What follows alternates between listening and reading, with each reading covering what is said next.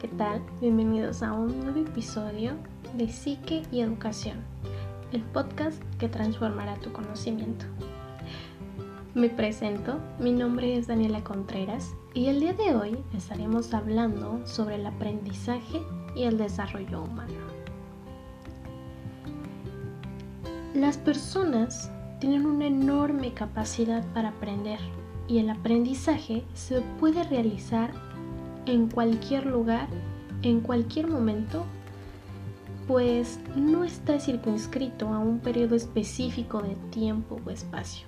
Por esta razón, se han realizado enormes esfuerzos por explicar y describir, entre otras cosas, las condiciones en que ocurre y cómo es su permanencia. Bueno, pero para todo esto, ¿qué es el aprendizaje? Significa organización, integración de la información en la estructura cognoscitiva, destacando la importancia del conocimiento y la integración de los nuevos contenidos o conocimientos en las estructuras previas del sujeto. En, este sentido amplio, la educación es una realidad presente en la persona a lo largo de toda su vida, ya sea en ámbitos formales o informales. Por lo tanto, lo importante es formar personas preparadas para aprender a lo largo de su vida. Pero tan relevante como tener la capacidad de aprender, es necesario desarrollar la actitud de desaprender, la aceptación de la caducidad de los conocimientos y la aceptación del cambio necesario. Y esto, claramente, es porque siempre hay algo nuevo que aprender. Todos los días las personas tenemos la necesidad de aprender algo nuevo, de adquirir otro conocimiento más. Por ejemplo, pongámoslo de esta forma. Hace algunos años eh, ocurrió lo que fue eh, el virus de la influenza. Yo creo que muchísimas personas no pensábamos que muchos años después vendría esta pandemia, el COVID-19, que como bien tenemos presente, yo creo que a todos nos llegó forma de realizar las cosas, una nueva rutina. Por ejemplo, yo creo que en, el área de la salud, el hecho de tener que aprender a saber qué medicamento poder tomar, el punto de poder crear una nueva vacuna para combatir este virus ha hecho que estas personas tengan que aprender algo nuevo. Si lo vemos de un punto más cercano también, tenemos a, a las personas que trabajan desde casa y antes pues no era posible llevar esa forma de vida. Ahora bien, también tenemos a los estudiantes, que tenemos desde los más pequeños de la casa hasta universitarios.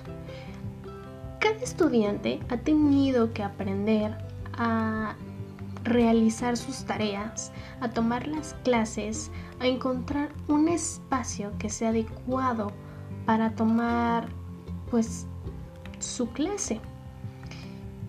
Y esto nos ha llevado a tener nueva actualización en nuestra vida, porque no podíamos quedarnos estancados con lo que ya teníamos.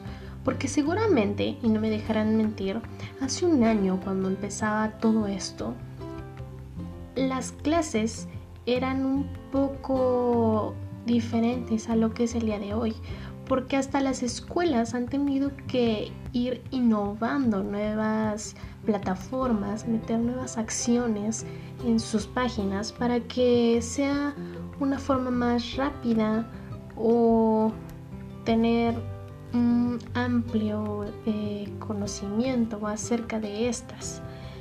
Entonces, cada día es el hecho de tener que estar actualizando nuestros conocimientos, de tener que aprender algo nuevo.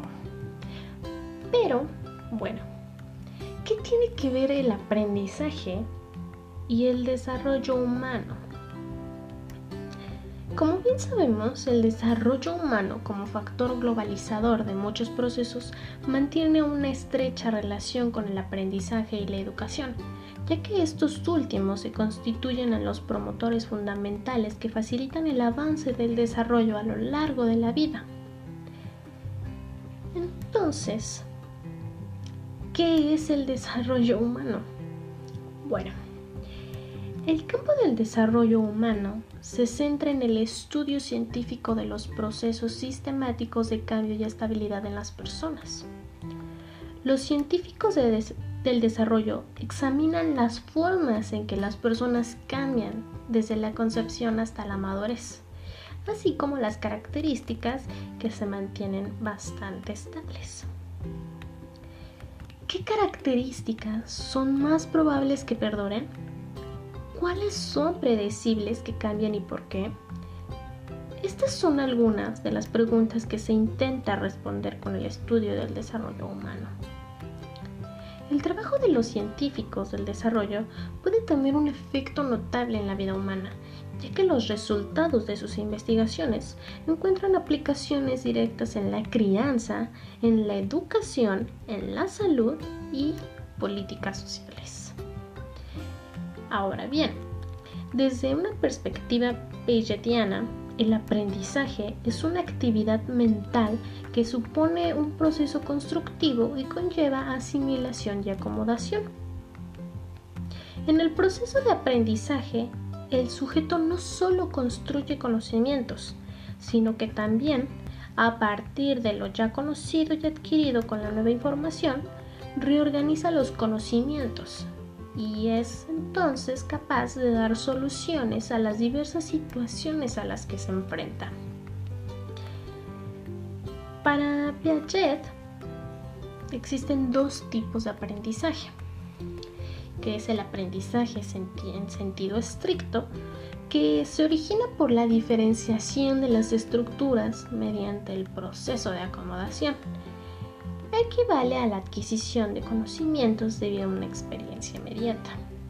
Ahora bien, un poco más eh, en, en otras palabras, es el proceso de obtención, la asimilación e incorporación de información o conocimientos nuevos en el entorno, en los esquemas mentales previamente ya establecidos.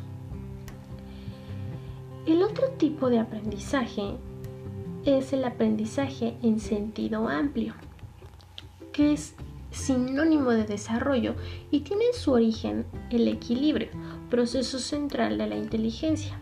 De este modo, las exigencias de equilibrio entre asimilación y acomodación en el funcionamiento asimilador explican la construcción de las estructuras cognitivas que en pocas palabras es el proceso por el cual los conocimientos anteriores se reorganizan o reestructuran con base a los conocimientos nuevos que se van adquiriendo.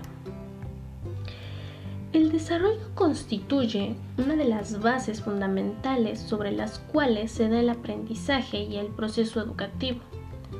En cada una de las etapas y áreas del desarrollo se pueden ubicar un conjunto de aplicaciones educativas de la información disponible.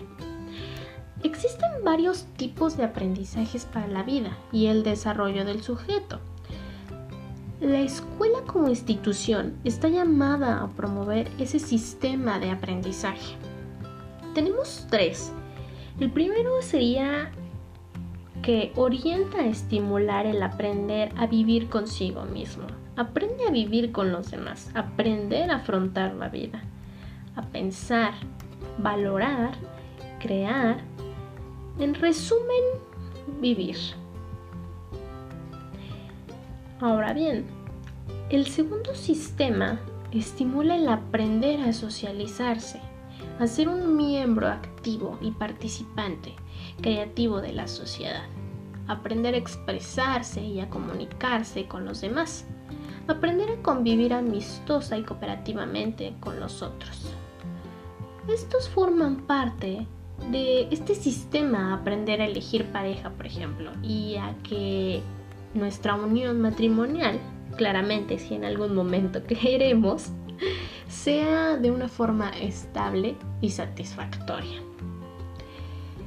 Como último sistema tenemos eh, el aprendizaje que pues engloba aprender a estimar, a disfrutar y a crear los valores positivos de la vida, como belleza, amor, bondad, verdad, justicia, dignidad, felicidad, aprender a pensar, a trabajar y a crear.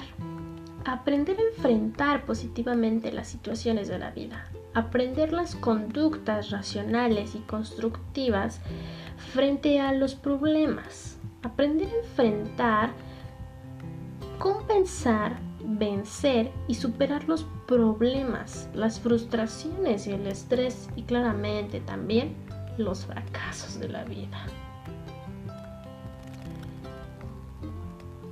Yo creo que sobre el desarrollo humano se conoce cada día más, por lo que se incita a las personas a mantenerse actualizados especialmente en lo que concierne a la etapa propia en la que estamos viviendo, porque sea de una forma más breve, nuestro presente es el que nos hace poder tener un nuevo aprendizaje, el querer tener un nuevo aprendizaje. El desarrollo humano interactúa estrechamente también con el aprendizaje y la educación. De hecho, el primero constituye a la base o punto partida de los otros dos. A la vez, también es un proceso bidireccional y el aprendizaje y la educación repercuten e impulsan el desarrollo humano en todas las etapas de la vida. Y bueno amigos, yo creo que es un tema bastante amplio, muy interesante y espero de verdad que haya sido de su agrado, que aprendieran algo o simplemente que haya sido de su interés. Yo me despido eh, por esta semana con una muy buena frase. Cualquiera que para de aprender se hace viejo, tanto si tiene 20 como 80 años. Cualquiera que sigue aprendiendo permanece joven. Esta es la grandeza de la vida. Henry Ford. Bueno amigos, yo los espero la siguiente semana con un nuevo tema que está relacionado justamente a lo que acabamos de hablar y los espero la próxima semana. Cuídense mucho quédense en casa y hasta la próxima.